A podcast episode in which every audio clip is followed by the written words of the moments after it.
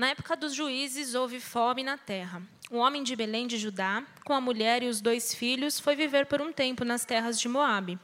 O homem chamava-se Elimeleque, sua mulher Noemi e seus filhos Malom e Quilium. Eram efrateus de Belém do Judá. Chegaram a Moabe e lá ficaram. Morreu Elimeleque, marido de Noemi, e ela ficou sozinha com seus dois filhos. Eles se casaram com mulheres moabitas, uma chamada Orfa e a outra Ruth. Depois de terem morado lá por quase dez anos, morreram também Malom e Quilion, e Noemi ficou sozinha, sem os seus dois filhos e sem o seu marido. Quando Noemi soube em Moabe que o Senhor viera em auxílio do seu povo, dando-lhe alimento, decidiu voltar com suas duas noras para a terra. Assim, ela com as duas noras partiu do lugar onde tinha morado. Enquanto voltavam para a terra de Judá, disse-lhes Noemi: Vão, retornem para a casa de suas mães. Que o Senhor seja leal com vocês, como vocês foram leais com os falecidos e comigo. O Senhor conceda que cada uma de vocês encontre segurança no lar do outro marido. Então deu-lhes beijos de despedida, mas elas começaram a chorar alto e lhes disseram: Não, voltaremos com você para junto do seu povo. Disse, porém, Noemi: Voltem, minhas filhas, porque viram porque viriam comigo. Poderia eu ainda ter filhos que viessem a ser seus maridos? Voltem, minhas filhas, vão. Estou velha demais para ter outro marido, e mesmo que eu pensasse que ainda há esperança para mim, ainda que eu me casasse essa noite e depois desse à luz a filhos, iriam vocês esperar até que eles crescessem? Ficariam sem se casar à espera deles? De jeito nenhum, minhas filhas. Para mim é mais amargo do que para vocês, pois a mão do Senhor voltou-se contra mim. Elas então começaram a chorar alto de novo. Depois Orfa deu um beijo de despedida em sua sogra, mas Ruth ficou com ela. Então Noemi a aconselhou: Veja, sua concunhada está voltando para o seu povo e para o seu Deus. Volte com ela. Ruth, porém, respondeu: Não insistas comigo que te deixes e que não mais te acompanhe. Aonde fores irei, onde ficares ficarei. O teu povo será o meu povo e o teu Deus será o meu Deus. Onde morreres, morrerei, e ali serei sepultada. Que o Senhor me castigue com todo rigor, se outra coisa que não a morte me separar de ti.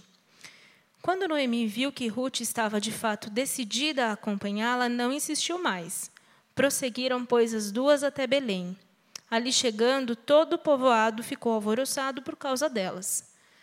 Será que é Noemi? perguntavam as mulheres.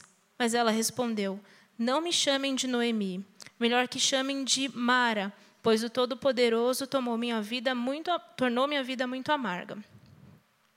De mãos cheias eu parti, mas de mãos vazias o Senhor me trouxe de volta. Por que me chamam de Noemi? O Senhor colocou-se contra mim, o Todo-Poderoso me trouxe desgraça. Foi assim que Noemi voltou das terras de Moabe com sua nora Ruth, a moabita. Elas chegaram a Belém no início da colheita da cevada. Agora a gente vai lá para o capítulo 4, versículos do 18 ao 20. 22. Essa é a história dos antepassados de Davi desde Pérez. Pérez gerou, gerou Esrom, Esrom gerou Rão, Rão gerou Aminadab, Aminadab gerou Naasson, Naasson gerou Salmão, Salmão gerou Boaz, Boaz gerou Obed, Obed gerou Gesé e Gesé gerou Davi. E essa é a palavra do Senhor. Vamos orar mais uma vez? Pai, nos, nos dá aquilo que precisamos para sermos fiéis à Tua palavra, na medida em que lemos ela e a interpretamos. E que o Senhor fale de maneira profunda conosco, por meio dessa mulher, brilhante e corajosa. E nos dá, ó Pai, entendimento pleno da tua palavra. Nós oramos assim em nome do Senhor Jesus. Amém. Aqui na Igreja Batista Urbana, nós estamos, durante todo o mês de fevereiro, nós estamos refletindo sobre as quatro mulheres que aparecem na genealogia do Senhor Jesus Cristo, além de Maria. Há dois domingos atrás, nós abrimos essa série falando sobre a primeira delas, a primeira que aparece ali, Tamar. E vimos uma mulher que encontrou redenção, apesar da sua, da sua imperfeição, apesar dos seus pecados, apesar de quem era. Domingo passado, o Nadir ele nos trouxe uma reflexão muito preciosa sobre Raabe, a segunda mulher que aparece ali na genealogia de Jesus, e ele nos lembrou do poder transformador da graça de Jesus, que transformou a sina e a história de uma mulher que era uma prostituta e fez dela alguém que entrou para a genealogia de Jesus. Hoje nós vamos falar sobre essa personagem Ruth, essa mulher que honestamente eu tenho um apreço tremendo. O livro de Ruth é um dos livros preferidos meus de toda a escritura. Ah, embora seja pequenininho, ele é poderoso. É um livro que às vezes a gente despreza ele, às vezes a gente não leva muito a sério a sua mensagem, às vezes a gente até esquece que está lá na Bíblia, né? mas é um livro com uma mensagem belíssima sobre redenção. E eu acho que a melhor maneira que a gente tem de interpretar o texto de Ruth, ou para entender a mensagem do livro de Ruth, é entender aquilo que a gente chama do seu contexto literário. Onde Ruth está e, e, e o que está acontecendo aqui. O livro de Ruth ele foi escrito muito provavelmente ali nos dias do reinado do rei Davi, a tá joia? E a tradição judaica diz que, pelo menos quem começou a escrever esse livro foi ah, o, o, último dos, dos, juízes, Samuel, profeta também em Israel. E, e, e o livro de juízes, ele, ele, os eruditos, as pessoas que estudam a, a, a, literatura bíblica, eles dizem que o livro de juízes, na verdade, ele não, não termina em juízes. Na verdade, ele termina em Ruth. Porque, como a gente acabou de ver, o texto também fala do mesmo período que o livro inteiro de Juízes fala. O texto começa dizendo assim: na época dos juízes, houve fome na terra. Ou seja, a, esse livro está narrando também eventos que aconteceram naquele período de 400 anos que narra o livro de Juízes. Então, muita gente olha para o livro de Ruth e entende então que o livro de Ruth ele é um anexo ao livro de Juízes. Ele é um livro que completa e encerra de maneira plena o livro de Juízes. Agora, uma coisa que pouca gente sabe é que no, no livro de Juízes e Ruth, nós encontramos uma trilogia. Nós encontramos uma trilogia que os eruditos eles chamam de trilogia belemita, porque é uma série de três histórias que narram a, a eventos que aconteceram relacionados ali à região de Belém, por isso trilogia belemita, e que por isso elas, ela, ela, essa trilogia tenta resumir o que, que aconteceu nesses 400 anos em que os juízes governavam e lideravam o povo de Israel ali, logo depois que o povo entrou na terra prometida, liderados por Josué. Então, deixa eu tentar resumir isso daqui que eu estou querendo dizer para você. Eu sei que nós vamos falar de Ruth, mas eu preciso introduzir isso e eu preciso da sua atenção. Se você olhar para o livro de Juízes, que é o livro que antecede o livro de Ruth, você vai perceber que do capítulo 2, do final ali do capítulo 2 até o capítulo 16, nós vemos as histórias dos juízes de Israel. Você vem lá desde Otoniel até Sansão. Então, o início do capítulo de, de Juízes fala para nós que o povo ele não conseguiu dar conta de expulsar todo mundo ali da terra, não conseguiu dar conta de, de, de botar para fora todos os povos que, que ali habitavam na terra de Canaã. E então, por causa disso, o povo começou a, a, se envolver com a, com a bagunça que era aquela terra, com o paganismo que havia naquela terra, com as religiões, que haviam naquela terra. E então o povo entrou em ciclos de decadência, decadência espiritual. Então Deus a cada momento levantava um juiz para libertar o povo de opressão externa que acontecia. Então, a partir do capítulo 3 de Juízes até o final do capítulo 16, nós vemos então a história desses juízes que foram levantados por Deus. O capítulo 17 e o capítulo 18 conta uma história muito interessante, que é uma história de um indivíduo chamado Mica. E o Mica, ele roubou a sua mãe. Ele roubou prata da sua mãe e mandou fazer ídolos. e decidiu abrir ali um, uma casa de santo, uma casa de ídolos ali ah, na região de Efraim. E pior, e pior, ele contratou um pai de santo, que na verdade era um levita de Belém, por isso trilogia belemita, porque esse é, esse é o primeiro episódio da trilogia belemita. E, e esse, esse indivíduo era chamado Jonatas. E o final do capítulo 18 de, de Juízes vai nos dizer que Jonatas ele era nada mais nada menos do que filho de Gerson, neto de Moisés. Ou seja, a terceira geração de Moisés, ou seja, a segunda, né, contando com Moisés, já tinha se perdido. Esse primeiro episódio da, da trilogia belemita nos diz que desde o início, não precisou passar muito tempo, o povo já bagunçou. A nação já tinha degringolado espiritualmente. Cada um fazia de fato o que era certo aos seus próprios olhos. Porque o neto de Moisés já virou um pai de santo. O neto de Moisés virou alguém que era um sacerdote num, num, num, numa casa de ídolos, comprado por dinheiro. Olha que interessante, nada de novo debaixo do sol, né? Um monte de pastor hoje em dia, comprado por dinheiro, começa a ensinar coisa errada no meio do povo de Deus, isso daí não há nada de novo debaixo do sol. Esse é o primeiro episódio da chamada trilogia belemita. O primeiro episódio fala de uma decadência espiritual. O povo e a nação de Israel não passou muito tempo depois da morte de Josué, o povo já se perdeu. O segundo episódio da chamada trilogia belemita está lá no, a partir do capítulo 19. E conta a história de um levita que tinha uma concubina, concubina. E essa concubina, ela, ela era de Belém também, ela era uma belemita. E o que aconteceu é que a história já começa toda errada, porque os levitas eles eram proibidos de ter concubinas. E já tem um levita que tem uma concubina. Imagina um pastor com duas esposas. Não, não pode, não dá, não existe isso.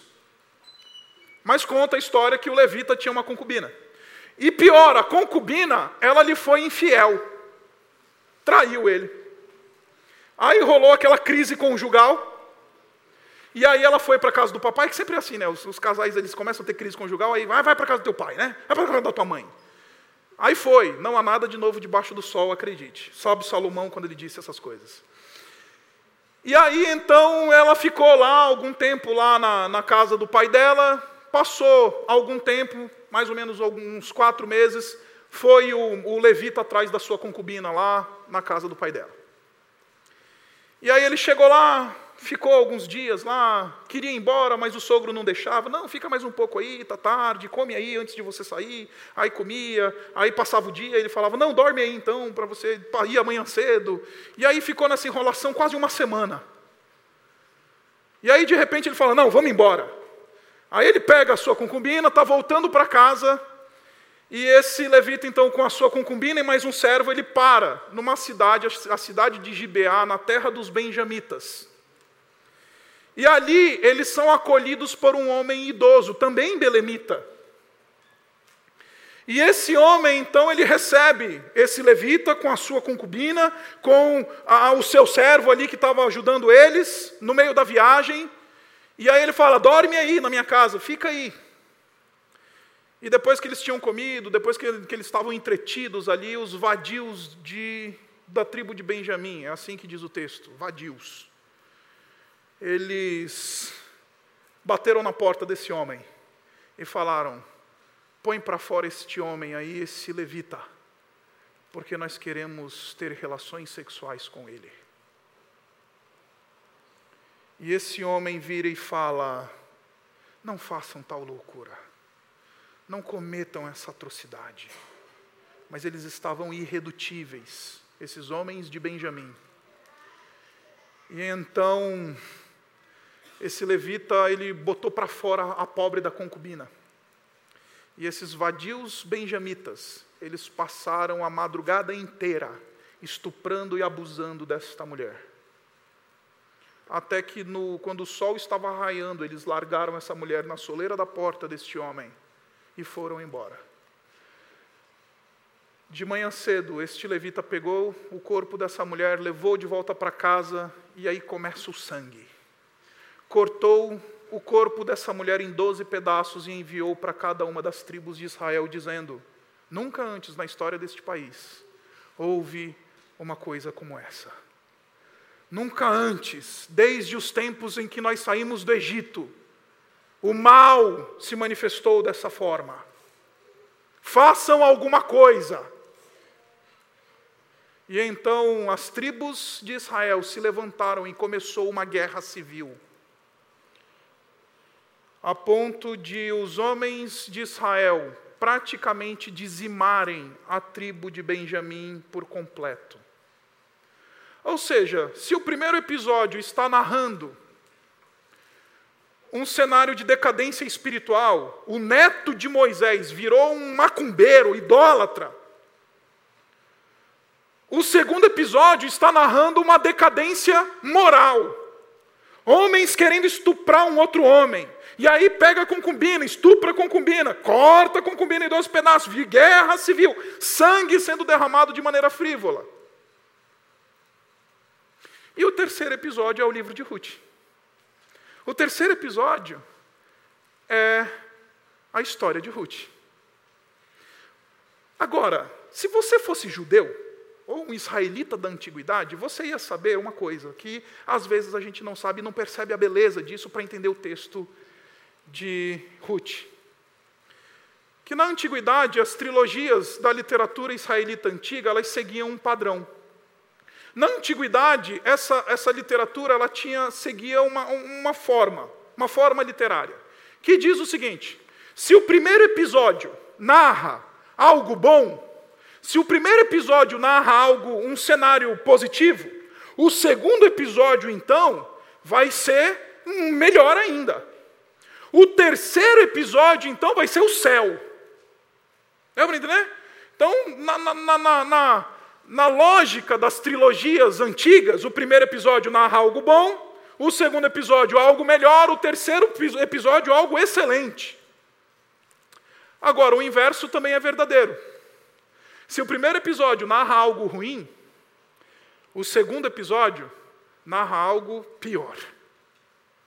O terceiro episódio, então, narra algo terrível. Essa é a lógica das trilogias israelitas antigas. Então, o judeu que pela primeira vez leu essa história, ele chegou aqui esperando o quê? Algo terrível que acontecesse. Porque se o primeiro episódio fala, de novo, de um descendente direto do grande libertador da nação, caindo na, na, idolatria, caindo espiritualmente. O segundo episódio fala de guerra civil, fala de estupro, fala de, de coisas terríveis. O terceiro episódio, então, eu não quero nem começar a ler. O terceiro episódio, então, eu não quero nem começar a conversa. Era assim como o israelita antigo ia ler esse texto.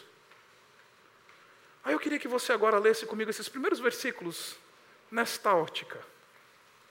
Os primeiros versículos de Ruth no capítulo 1, olha só o que, que ele começa dizendo. Na época dos juízes, houve fome na terra.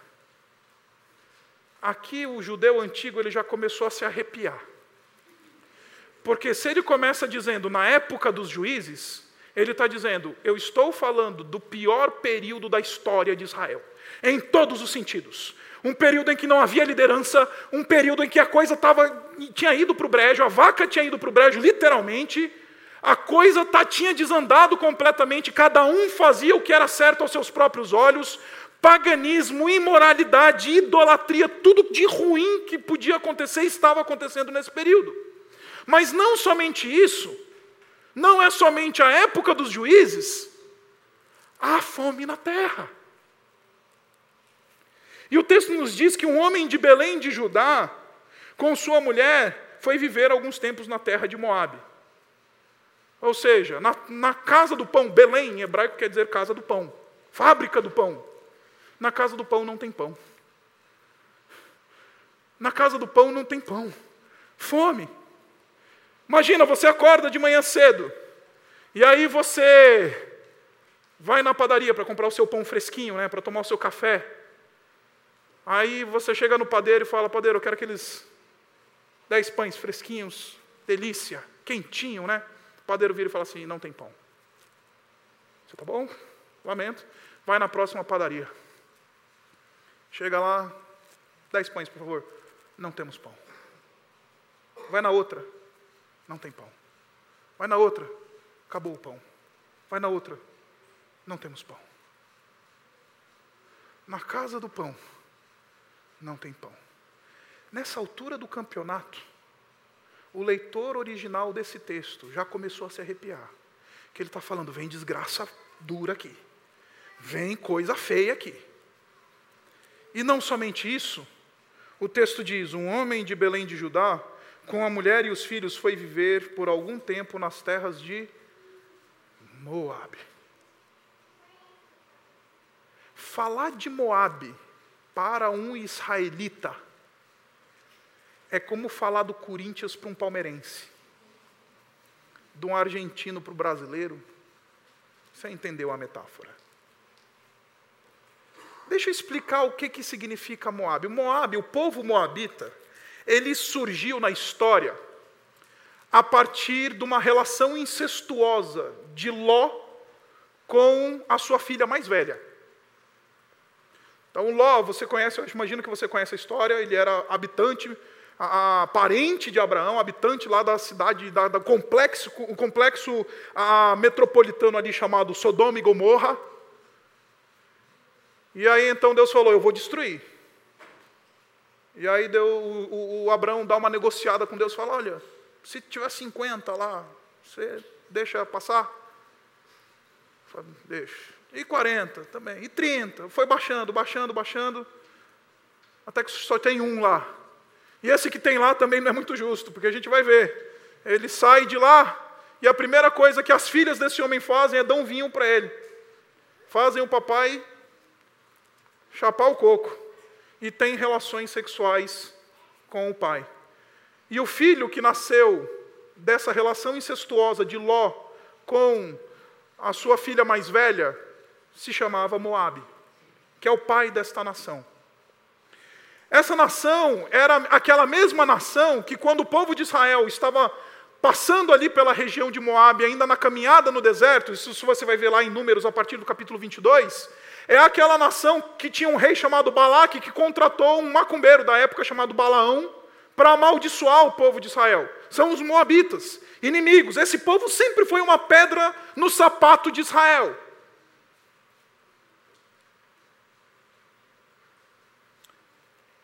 Moabe. Um judeu vai viver na terra de Moabe. Isso não pode. O judeu, essa altura do campeonato, está lendo esse negócio, está arrancando o cabelo, está rasgando as vestes. Ele estava desesperado já. Ele falou: Não quero nem chegar no final desse livro, porque se aqui já começou a desgraça, imagina o que está lá na frente. Imagina o que está acontecendo lá. O povo moabita, eles eram um povo extremamente imoral e extremamente sanguinário. Eles não somente praticavam o infanticídio, tá? a adoração de um deus chamado Kimosh, que era o principal deus da, dos Moabitas, e reivindicava a, a, o sacrifício infantil. Reivindicava o, o, sacrifício de infantes. A adoração a esse deus Kimosh, lá em Moabe, era por meio do sacrifício de crianças. Agora, não somente isso, os moabitas eles tinham um, um costume que era horrendo. O que, que eles faziam? Antes de ir para a guerra, eles pegavam todos os infantes menores de dois anos de idade e eles cortavam a jugular da criança, ou a, me fugiu, a femoral, e deixavam a criança sangrando até morrer numa bacia, num, num, numa piscinona lá. E enchiam aquela piscina de sangue inocente. E então os guerreiros de Moabe, antes de irem para a guerra, eles desciam naquela piscina, se banhavam com aquele sangue para ganhar forças. Isso é Moabe. O texto já começou muito feio. Na casa do pão não tem pão. É o período, é o pior período da história. E o cara vai para Moabe. Ele leva os seus dois filhos e leva a sua mulher. Acredite, o judeu aqui está olhando e está falando: Isso não vai dar certo. E o texto continua. Esse homem chamava-se Elimeleque. Elimeleque em hebraico é uma coisa muito interessante, porque quer dizer Deus é meu rei. É a junção de duas palavrinhas hebraicas que quer dizer Deus é meu rei. Ou seja, esse homem é um hipócrita que diz que Deus é meu rei, mas eu vou procurar refúgio em outro lugar, em outra divindade, em outro povo. É um homem cujo nome diz: Deus é meu rei, mas ele não vive como se Deus fosse o rei dele. Isso nós chamamos de ateísmo prático. Sabe o que significa ateísmo prático? É, você nunca vai chegar para um cristão e vai falar assim para o cristão: Cristão, você é ateu? Ele vai falar: Jamais, eu creio em Jesus, eu amo a Deus. Só que de segunda a sábado ele vive como se Deus não existisse. Prazer, ele é um ateu prático. Então tem muito cristão que diz que é cristão, que é como Elimeleque, que o nome dele diz: Deus é meu rei. Mas a prática da sua vida é uma prática que nega a existência de Deus. Ateísmo prático. Este homem é um ateu prático. Ele podia viver no século 21 e ser membro das nossas igrejas evangélicas. Não tenha dúvidas disso. Porque professa uma coisa, mas a sua vida, ah, não, eu vou lá procurar refugiar, que Deus não está me dando pão, eu vou lá atrás de quem me dá. E é interessante do ponto de vista geográfico, porque se você sobe ali na região, especialmente ali na região de Belém, se você olhar para leste, se um dia você já esteve lá na região de Israel e já fez alguma viagem para lá, você sabe do que eu estou falando. Você chega ali na região de Belém, você olha para leste, você vai ver exatamente o quê? As campinas de Moabe, que na época estavam florescendo trigo, florescendo todas essas coisas. Então, já que Deus não está me dando o que eu quero, eu vou arrumar um Deus que me dá o que eu quero. Eu vou arrumar um, um povo e uma terra que me dá o que eu quero. Já viu crente que é assim? Ah, já que, já que é, é, essa espiritualidade que estão me propondo, ela já não me satisfaz, então vou arrumar outra. Acho que eu já contei aqui, numa igreja que eu pastoreava antes de, de da gente plantar a igreja batista urbana, ah, chegou uma moça para mim assim, no final do culto, Falou, pastor, tem uma pergunta para você. Falei, faz aí. Aí ela disse para mim, pastor, é, eu posso ir lá na mulher do tarô? Aí eu falei, como é que é, minha irmã? É, pastor, é porque eu estou meio que precisando aí, sabe, saber da minha vida. Tem uma mulher do tarô, ela também joga búzios, pastor. Aí eu falei assim, é, eu imagino que se você está me perguntando isso, é porque ou você já foi ou você já marcou para ir. Ela falou, ó, oh, pastor, eu não sei dessas coisas aí que vocês entendem, não, mas ó, a mulher lá às vezes fala umas coisas que tem tudo a ver, viu? Espiritualidade pagã, ateísmo prático, ele meleque. Ele meleque. Deus é meu rei, é nada. Porque quando o cinto aperta, você vai pular fora. Deus é meu rei, é nada. Ateu prático, vem para a igreja, canta. Mas de segunda-feira vive como se Deus não existisse. Vive como se Deus fosse um conceito teológico, um versículo na Bíblia. Não uma realidade que mexe com as minhas entranhas e a minha vida em todas as áreas. E ele tinha uma mulher chamada Noemi. Noemi em hebraico quer dizer prazer, a prazerosa. Pode ser até às vezes traduzida como perfumada. E ele tinha dois filhos, o Malom e o Quilion. O Malom é o fraco e o franzino. Malom e Quilion, fraco e franzino. Isso tem a ver com a história. Então esse homem vai para a terra de Moabe, leva sua mulher e seus dois filhos. Aí chega lá, o que, que acontece? Morreu o patriarca. Morreu Elimeleque. De novo, lembra do judeu lendo isso daqui à luz da trilogia? Ele está falando, mano, só está indo degrau abaixo. O cara sai da terra de Deus, sai do meio do povo de Deus, vai viver numa terra pagã, vai adorar um outro Deus. Ele, ele, ele, ele sai, leva a sua família para um ambiente ruim, Chega lá e ainda morre. Gente, estamos falando de uma sociedade patriarcal. O patriarca era responsável pelo pastoreio da família, pelo sustento da família, pela proteção da família, por tudo da família. Morreu. Muita coisa vai ficar frágil e vulnerável. E não somente isso. Os dois meninos, eles se casaram, versículo 4, com mulheres moabitas. Aqui, acredite, o judeu já rasgou as vestes. O judeu que está lendo isso daqui, ele falou: Não, eu paro. Parei. Casou com um moabita. Sabe por que, que o texto está chamando esses dois meninos de fraco e franzino? Porque eles passaram dez anos e na época não tinha Facebook, não tinha Netflix e não geraram filhos. Casados com mulheres moabitas e não geraram filhos.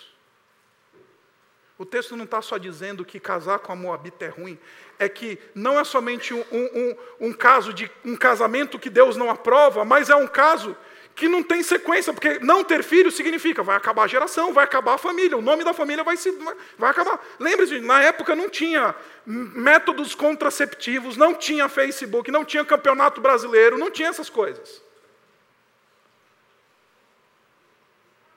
Passar dez anos casado e não gerar filhos era uma maldição. Os dois meninos morreram também. E sobraram três mulheres no mais absoluto ambiente da vulnerabilidade. Três mulheres no mais, ambi mais profundo ambiente do caos. Três mulheres desprotegidas, sem direitos sociais. Três mulheres completamente ao léu. Este é o cenário de Ruth, no capítulo 1, versículos de 1 a 5. Como disse para você, o judeu, ele já arrancou o cabelo, já fez a barba, já tirou tudo, falou: Meu Deus, tem misericórdia, eu não quero mais continuar. É nesse cenário de caos que aparece essa moça chamada Ruth aparece essa mulher. É nesse cenário caótico é que aparece essa menina.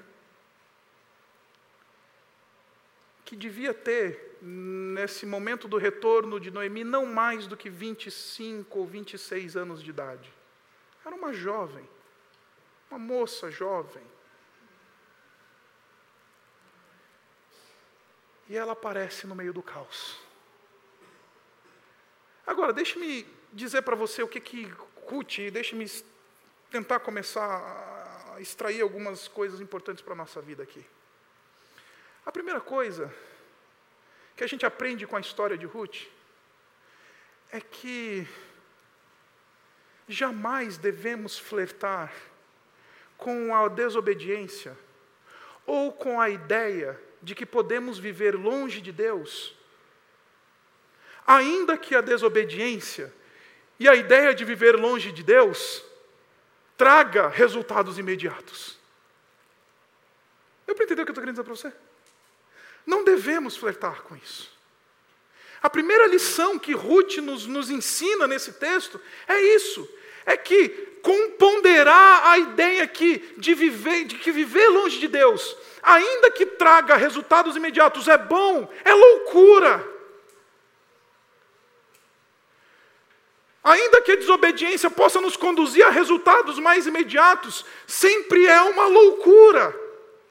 Este homem, Elimeleque, está fazendo exatamente isso, está deixando o caminho do Senhor, está deixando a nação onde Deus reina, está deixando, buscando outros deuses. Por quê? Porque ele quer resultados imediatos. E acredite, quando a gente quer resultados imediatos, a gente flerta e negocia a nossa obediência, negocia a nossa fé, negocia os nossos valores, negocia os nossos princípios. Quando estamos vivendo numa geração, numa época de imediatismo, eu quero e quero para agora, eu não vou esperar, eu não sei sofrer, eu não sei passar por aperto, eu quero a minha solução imediata agora.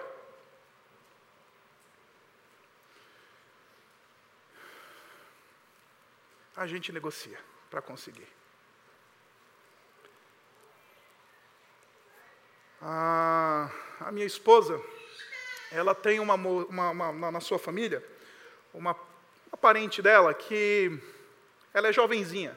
E nesse carnaval, quando a gente foi passar uma, uma, um tempo de descanso na praia, estava lá eu e minha esposa, o meu sogro, a esposa dele, enfim. E lá estava lá essa parente da minha esposa, uma, uma mocinha jovenzinha, dessa típica de nova geração aí, né? Menina 13, 14 anos de idade. E eu lembro dela mexendo no celular. Especialmente no final do dia, porque a gente ia, passava o dia inteiro na praia, né, derretendo lá na praia. E aí, quando voltava para o apartamento, aí vai fazer o quê? Os velhos, né, na época, ali, eu, a minha esposa e o meu sogro, minha sogra e todo mundo ali, a gente sentava lá para jogar um carteado, fazer alguma coisa e tal.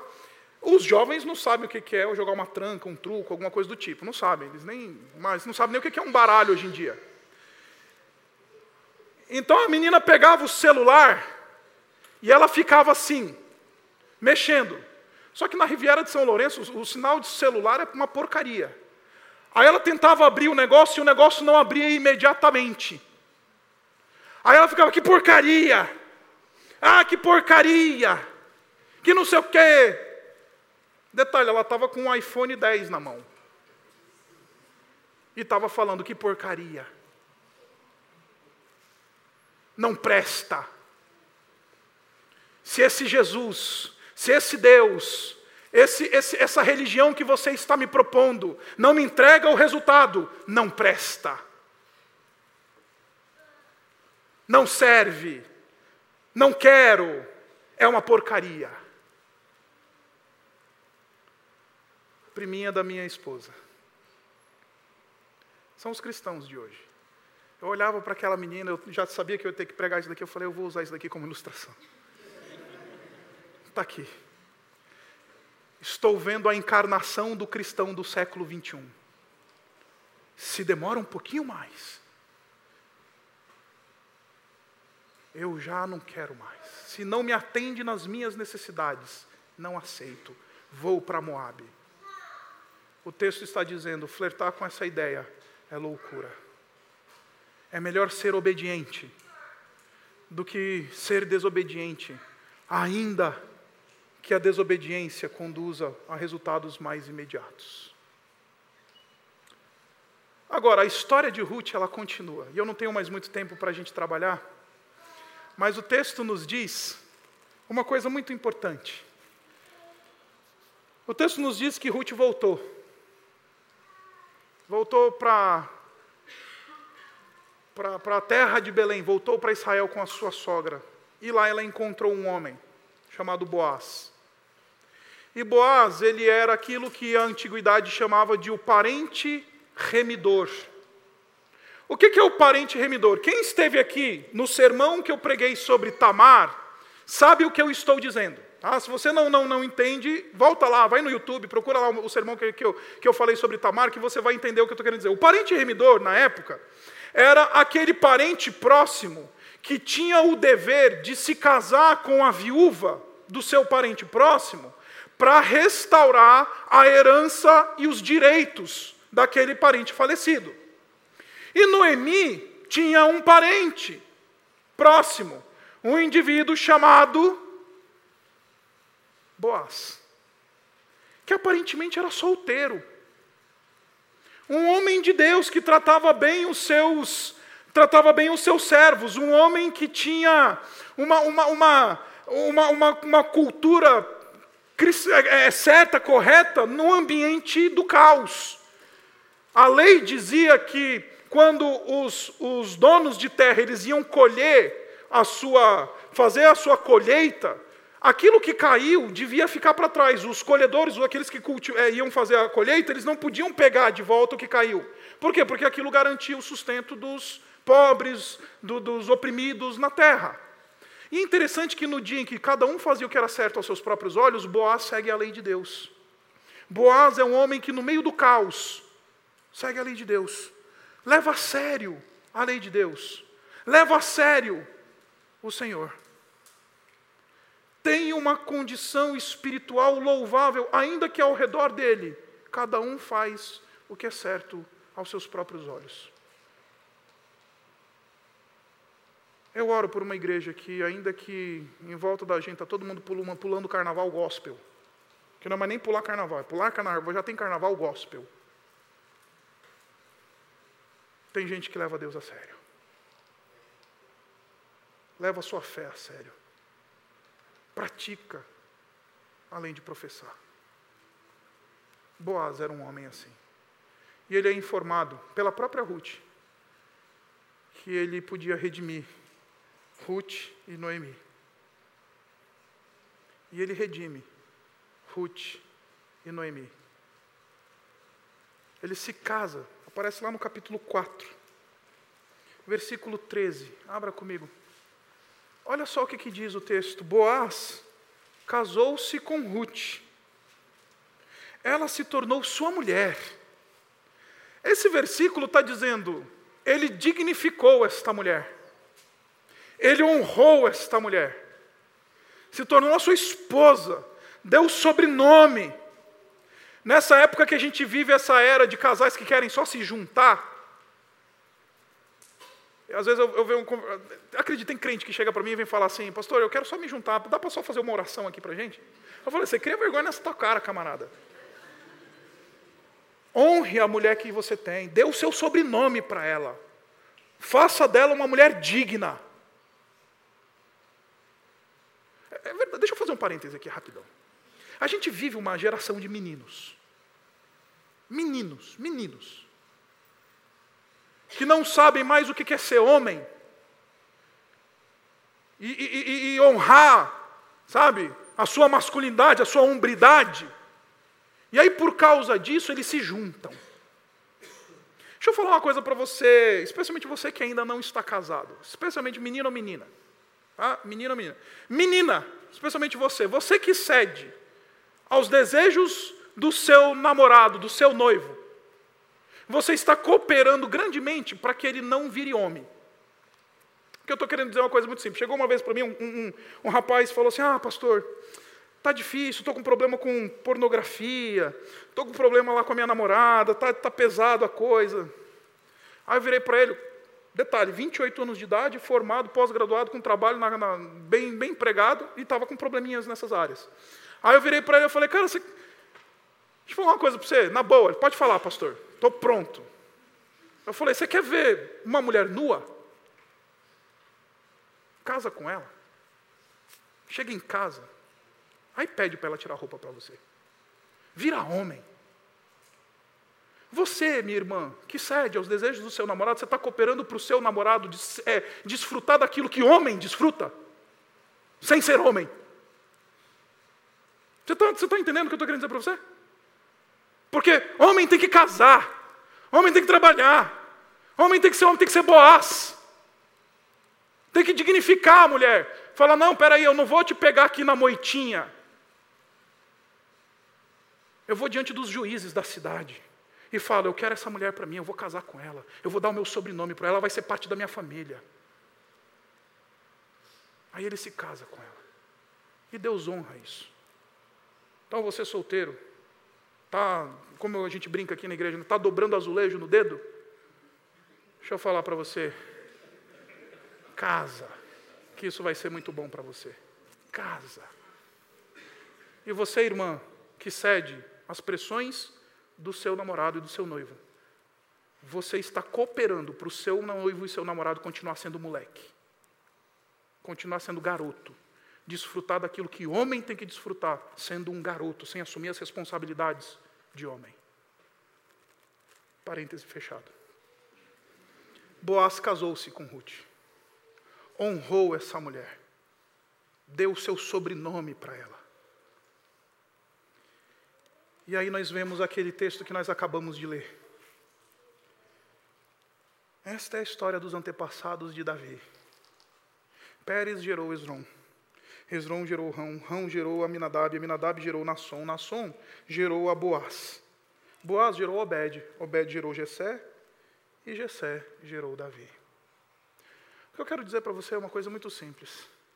Aquela história da trilogia que estava fadada para ser uma história de desgraça, para ser uma história de caos, para ser uma história de bagunça, de morte, de vulnerabilidade, se tornou a história do início da vida do maior dos reis da nação de Israel. Sabe por quê? Porque Deus apresentou, entrou na história com a sua graça redentora através de Boaz. Aquela menina que estava com a sua história fadada à desgraça, porque ela encontrou a graça de Deus por meio do parente remidor, ela se tornou mãe, na verdade bisavó, do grande rei Davi, pai do nosso Senhor Jesus. Essa menina, que estava fadada ao desespero, à vulnerabilidade, ao caos, teve o seu caos re, re, revertido, teve a sua história transformada, quando Deus botou o seu dedo e falou: Vou redimir. Eu vim aqui dizer para você uma coisa muito simples. Deus ele é perito em fazer redenção. Ele é perito em transformar histórias. E queridos, eu amo esse negócio de teologia. Eu sou um professor de teologia. Eu amo, eu acho que eu já falei isso daqui aqui. Eu amo esse negócio de você ensinar, estudar e tudo mais. Mas sabe o que, que eu mais amo? Mais do que isso? É ver aquele casal que chega para mim e fala, pastor, Jesus transformou o nosso casamento. Que era um caos. O nosso casamento está transformado. A minha vida profissional, pastor, era um ídolo na minha vida. Não sou mais idólatra da carreira, do diploma, do dinheiro. A minha vida que estava fadada a fracasso, por causa do Senhor Jesus Cristo, eu encontrei a redenção, eu encontrei a solução, eu encontrei a transformação. Isso me alegra muito mais do que ler um livro de teologia ou do que dar uma aula de teologia no seminário. O nosso Deus, quando Ele entra na história por meio do seu parente remidor, Ele transforma o caos, Ele transforma a desordem e faz disso uma história bela de restauração. Faz disso uma história bela de transformação.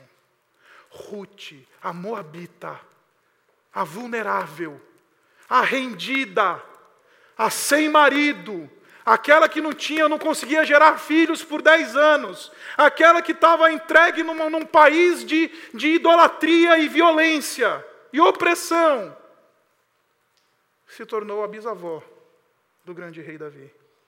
Porque quando Deus entrou com seu redentor, transformou a história dessa mulher. Eu vim aqui essa noite dizer simplesmente isso para você. Talvez você esteja caminhando num paradigma Talvez os, episódios da sua vida estão comunicando aquilo que as trilogias antigas comunicavam, uma história cada vez pior, um episódio atrás do outro. Eu vim aqui dizer: deixa Jesus entrar, como Boaz entrou na vida de Ruth. Deixa Jesus tocar, deixa a graça entrar, deixa o redentor, o parente remidor, fazer a sua obra de redenção. Porque aí a gente vê aquilo se reverter em glória, se reverter em bênção, se reverter em, em alegria, se reverter numa história de bênção. Baixe sua cabeça.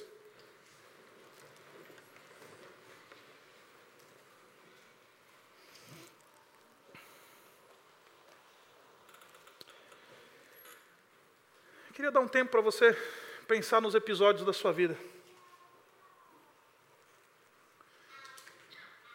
Ponderar o que está acontecendo, ponderar o que está. Qual que é o prenúncio?